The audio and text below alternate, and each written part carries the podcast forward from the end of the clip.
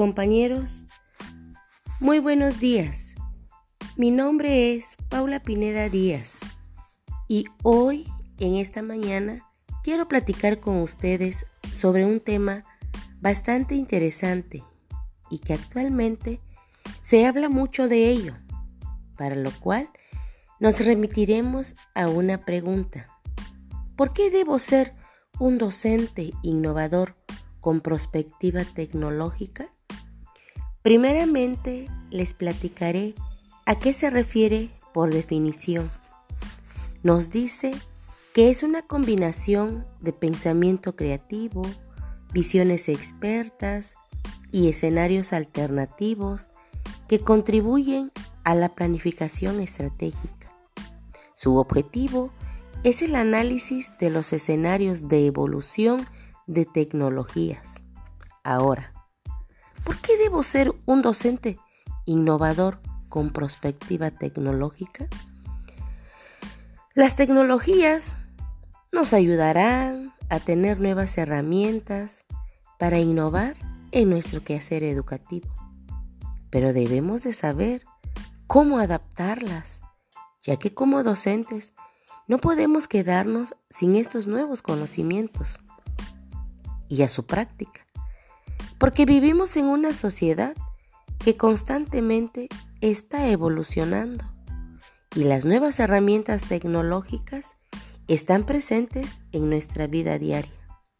Para esto, es muy importante tener en cuenta qué debemos y podemos innovar en la educación, cómo aplicarla con nuestros alumnos, sobre todo cómo transformar la información en conocimientos y saber socializarla para un buen uso.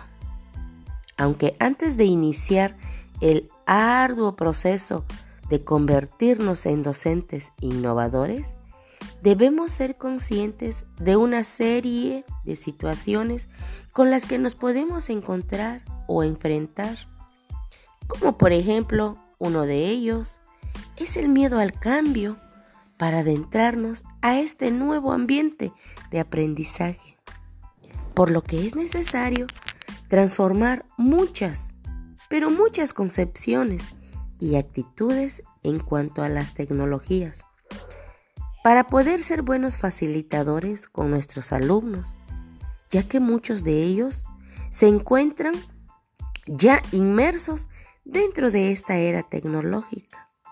Y dichas herramientas les debe de servir para aplicarlas en su vida y en su proceso de aprendizaje.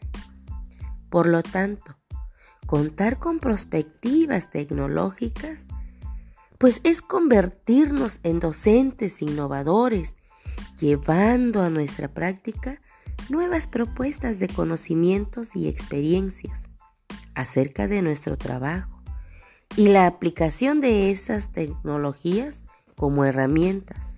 ¿Para qué?